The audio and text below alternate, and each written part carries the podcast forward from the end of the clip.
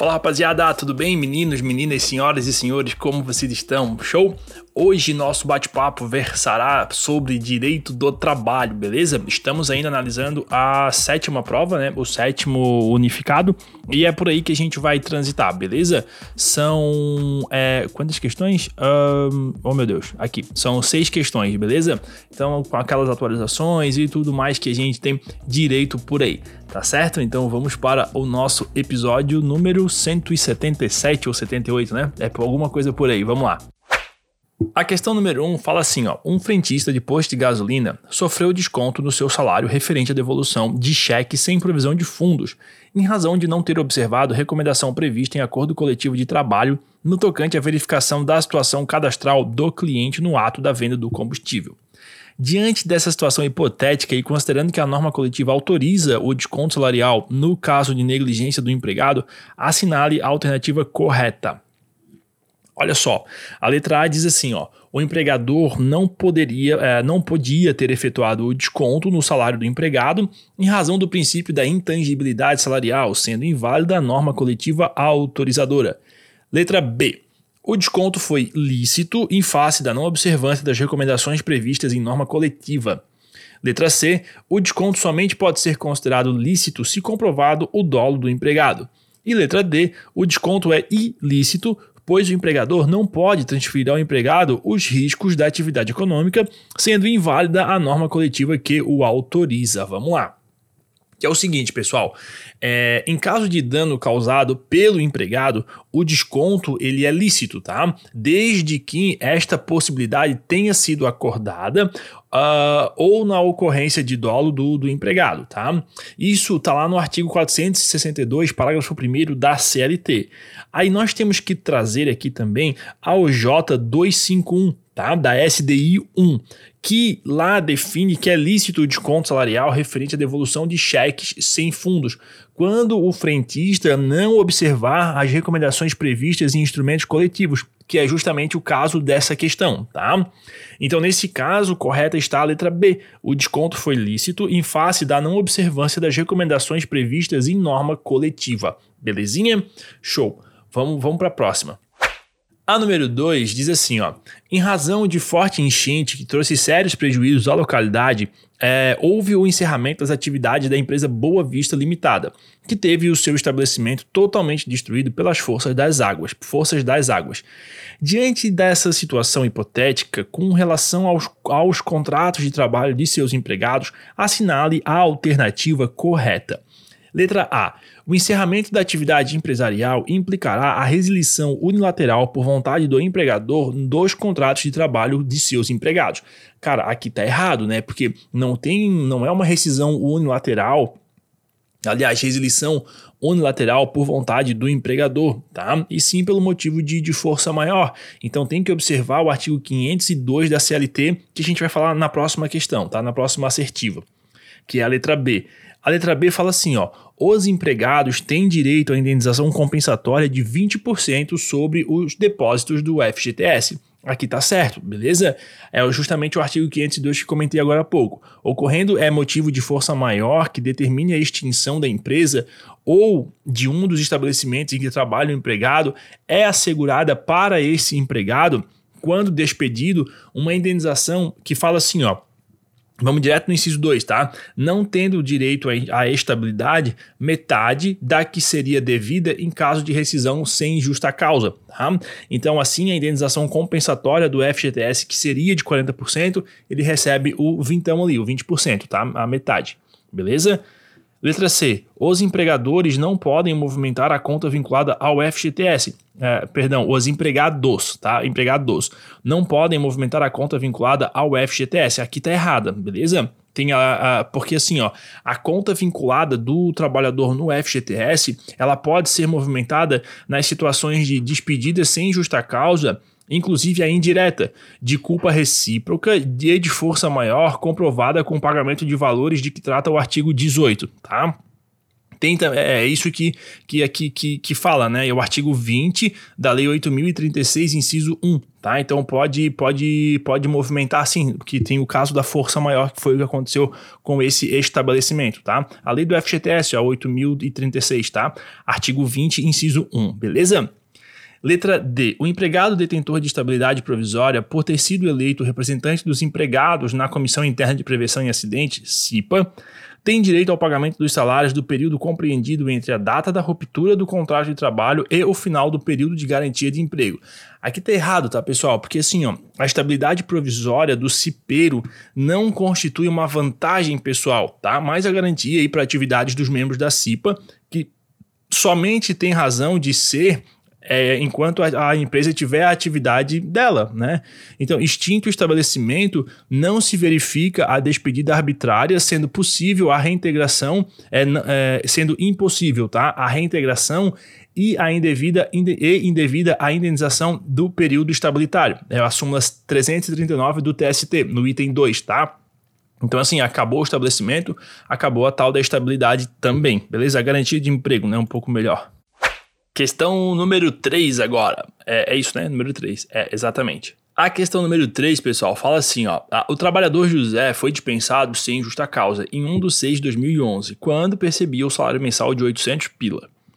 Quando da homologação de sua rescisão, o sindicato da sua categoria profissional determinou à empresa o refazimento do termo de quitação sob o fundamento de que o empregador compensou a maior no pagamento é que pretendia efetuar a quantia de R$ 1.200, correspondente a um empréstimo concedido pela empresa ao trabalhador no mês anterior.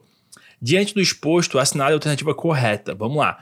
Letra A. O sindicato, vocês entenderam, né, pessoal? Era para fazer sobre 800 e fizeram sobre 1.200, mas esse 1.200, essa diferença era por causa do empréstimo que caiu na conta do, do gente fino lá, tá? Do, do trabalhador. Letra A. O sindicato agiu corretamente. A compensação não pode ser feita no valor fixado, devendo se limitar ao valor de 800 reais, o que importa a necessidade do refazimento do termo de quitação para o ajuste. Letra B. O sindicato agiu corretamente a compensação não pode ser feita no valor fixado, devendo se limitar a 50% de um mês de remuneração do empregado, devendo o termo ser refeito para o ajuste. Letra C. O sindicato agiu incorretamente. A compensação pode ser feita no valor fixado, ou seja, nesse valor a maior. E letra D. O sindicato agiu incorretamente. A compensação pode ser feita em qualquer valor, inexistindo limite legal fixado, tá? Galera, seguinte, olha só. Na extinção do contrato de trabalho, o empregador ele deve proceder à anotação lá na CLT, beleza? É, comunicar a dispensa aos órgãos competentes e fazer o pagamento da, da, das verbas rescisórias no prazo e na forma estabelecida lá no artigo 477 da CLT, tá? Aí, qualquer compensação no pagamento de que trata é, esse parágrafo, no caso lá, um dos parágrafos do 477, não poderá exercer o é, exceder, aliás, o equivalente a um mês de remuneração do empregado. Então, assim, a compensação ela não está correta na situação narrada lá no enunciado, porque o salário do empregado era de 800 reais e a empresa compensou em 1.200 reais, ou seja, para cima do salário, tá? Então, o sindicato ele agiu certo ao determinar o refazimento do termo de quitação para que a compensação seja de no máximo 800 reais, que é o que? O valor do salário do empregado, tá bom? Então tá certa a letra A.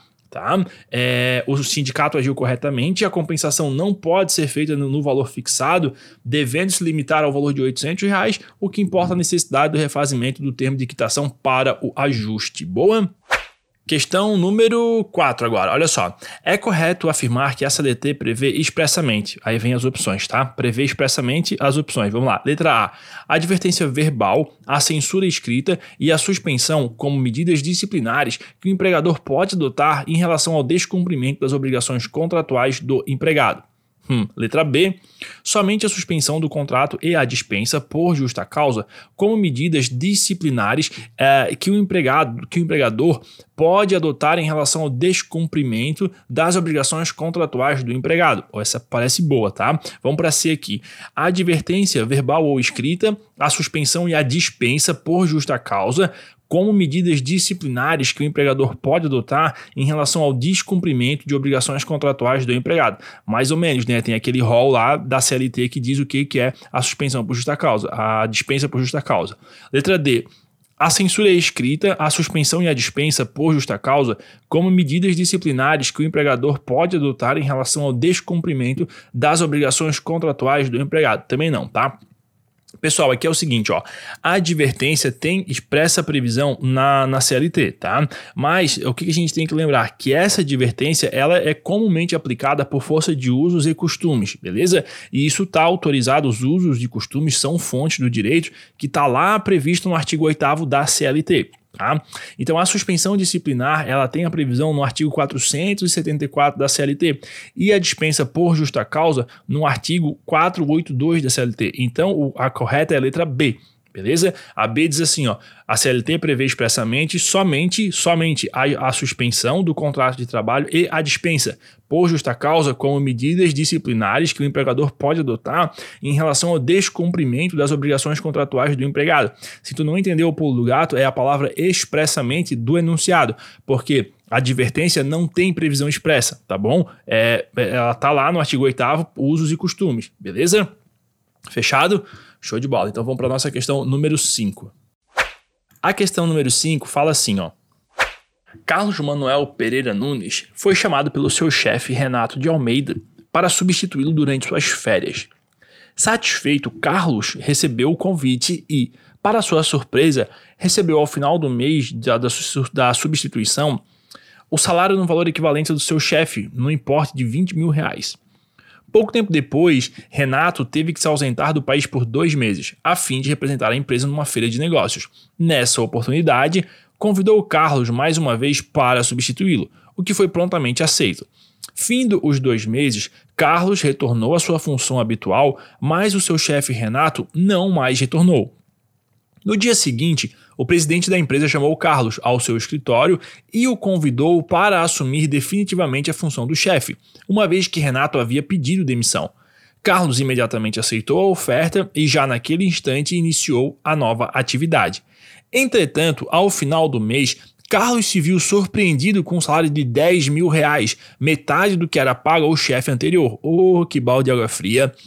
Inconformado, foi ao presidente reclamar, mas não foi atendido. Sentindo-se lesado no seu direito, Carlos decidiu ajuizar a ação trabalhista, postulando equiparação salarial com o chefe anterior, tadinho, a fim de que passasse a receber o salário igual ao que Renato percebia. Com base na situação acima descrita, é correto afirmar que Carlos, vamos lá, Letra A. Carlos faz jus à equiparação salarial com Renato, uma vez que passou a exercer as mesmas tarefas e na mesma função da chefia que o seu anterior antecessor. B. Carlos faz jus à equiparação salarial, uma vez que, quando substituiu Renato nas suas férias e durante a sua viagem a trabalho, recebeu salário igual ao seu, devendo a mesma regra ser observada na hipótese de substituição definitiva. Letra C. Carlos não faz jus à equiparação salarial com Renato, uma vez que a substituição definitiva não gera direito a salário igual ao do antecessor, além de ser impossível a equiparação salarial que se relacione na situação pretérita. E letra D, por fim, não faz jus à equiparação, uma vez que substitui o Renato apenas eventualmente, não se caracterizando substituição definitiva geradora do direito igual ao salário para igual tarefa, tá?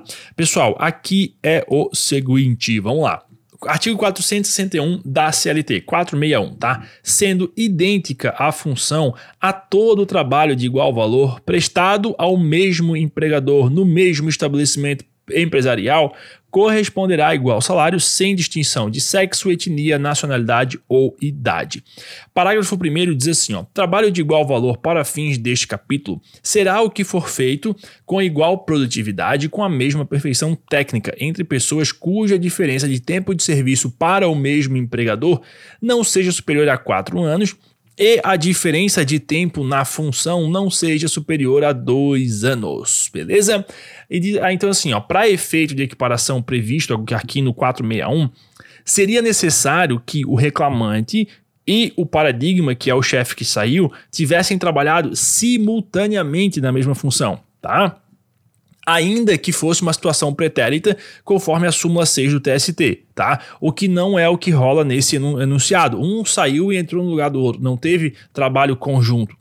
Tá, está simultâneo ali, tá bom? Então, nos termos da súmula 159 do TST também, enquanto perdurar a substituição que não tenha caráter meramente eventual, inclusive nas férias, o empregado substituto fará jus ao trabalho contratual do substituído, beleza? Só que se o cargo for vago em definitivo, o empregado que passar a ocupá-lo não terá direito igual ao do antecessor. Compreendido? Então, tá feita a questão número 5. Não tem essa, é um novo contrato, começa do zero, tá? Questão número 6, para a gente encerrar. Olha só, o determinado empregado, durante quatro anos consecutivos, percebeu o pagamento de adicional de insalubridade, já que desenvolvia seu mistério exposto a agentes nocivos da à saúde. A empregadora após sofrer fiscalização do Ministério do Trabalho, houve por bem fornecer a todos os seus empregados equipamento é, de proteção individual, o EPI, aprovado pelo órgão competente do Poder Executivo, eliminando definitivamente os riscos à rigidez física dos trabalhadores. Diante do relatado, assinale a opção incorreta. Vamos lá. Letra A.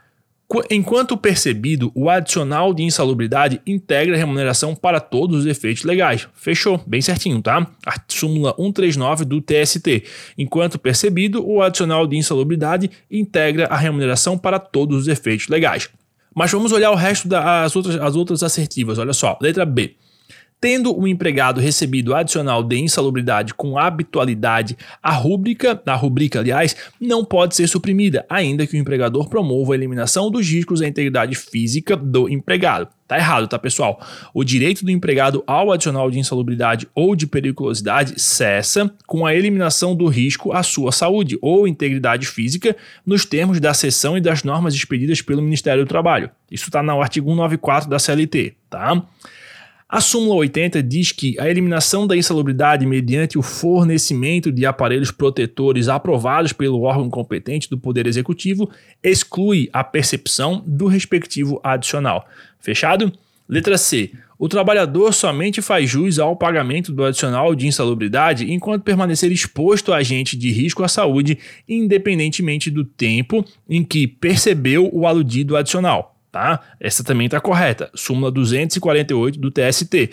A reclassificação ou descaracterização da insalubridade por ato da autoridade competente repercute na satisfação do respectivo adicional, sem ofensa a direito adquirido ou ao princípio da irredutibilidade salarial. Pô, pessoal, eu falei que a A estava certa e falei, vamos continuar. Tu, tu vê a falta de atenção, né? A questão que é a incorreta, tá? Então a, a B tá incorreta, a gente já volta nela. A C tá correta, tá tudo certo com ela, tá? Vamos lá na D então. A eliminação ou a neutralização da insalubridade ocorrerá com a adoção de medidas que conservem o ambiente de trabalho dentro dos limites de tolerância ou com a utilização de equipamentos de proteção individual ao trabalhador, que diminuam a intensidade do agente agressivo a limite de tolerância. Também está correta. o artigo 191 da CLT traz isso para gente. A eliminação ou a neutralização da insalubridade ocorrerá 1. Um, com a adoção de medidas que conservem o ambiente de trabalho dentro dos limites de tolerância. Show. 2. Com a utilização de equipamentos de proteção individual ao trabalhador que diminuam a intensidade do agente agressivo a limites de tolerância. Show também. Então, para efeito de gabarito, como a assertiva a, a, questão número 6, ela que é a, a, incorreta, seria a letra B, tá? Que dizia que tendo o empregado recebido adicional de insalubridade com habitualidade a rúbrica não pode ser suprimida, ainda que o empregador promova a eliminação do risco. Isso está errado, porque se for suprimido, não, não integra o, o, salário, tá bom? O direito do empregado ao adicional de insalubridade ou de periculosidade cessa com a eliminação do risco, tá? E a eliminação da insalubridade mediante fornecimento de aparelhos protetores aprovados pelo órgão competente do Poder Executivo exclui a percepção do respectivo adicional. Beleza? Então é isso aí. Pessoal, era isso então para hoje, tá? Só deixar um aviso final aqui para vocês, pessoal. É no aqui na descrição do, do, do, episódio tem os cursos, né? Que a gente já falou para vocês, tudo certo, já estão careca de saber. O que, que eu queria pedir para vocês, pessoal? Se vocês forem adquirir os nossos cursos, a gente fica muito agradecido, né? Pô, ajuda muito o projeto aqui a ficar a ficar de pé. É, se você puder comprar, você nos ajuda bastante. Mas, pessoal, eu queria pedir para vocês a seguinte gentileza: se você for adquirir o curso, é, compra pelo link que tá aqui na descrição beleza? Porque se você entrar hoje, ver o curso, aí você olha, ah, vou comprar amanhã, aí você vai direto lá no site, aquele, aquele valor que você pagou, ele não vem pra gente integral. É como se o site tivesse vendido direto para ti, não através do nosso link, entendeu? Aí o site, cara, passa ridículo, o ridículo valor que ele repassa pra gente, assim. Então, se você puder dar essa força e comprar direto pelo link que tá aqui embaixo, seria interessante. E pessoal, pô, se você puder adquirir pelo menos um curso, você ajuda pra caramba aqui o nosso projeto vai ficar de pé. Vocês estão vendo aí que a gente tá atrasando um episódio ou outro, porque a gente tá tendo mesmo que trabalhar e tal. Não tá dando para focar 100% aqui no, no, nosso, no nosso curso. Enfim, né? A gente tem os nossos boletos para pagar também, tá bom? Mas é isso aí, pessoal. Estamos por aqui, tá bom? Enquanto der, em pé estaremos. Vamos lá. Um abraço e até mais. Tchau, tchau.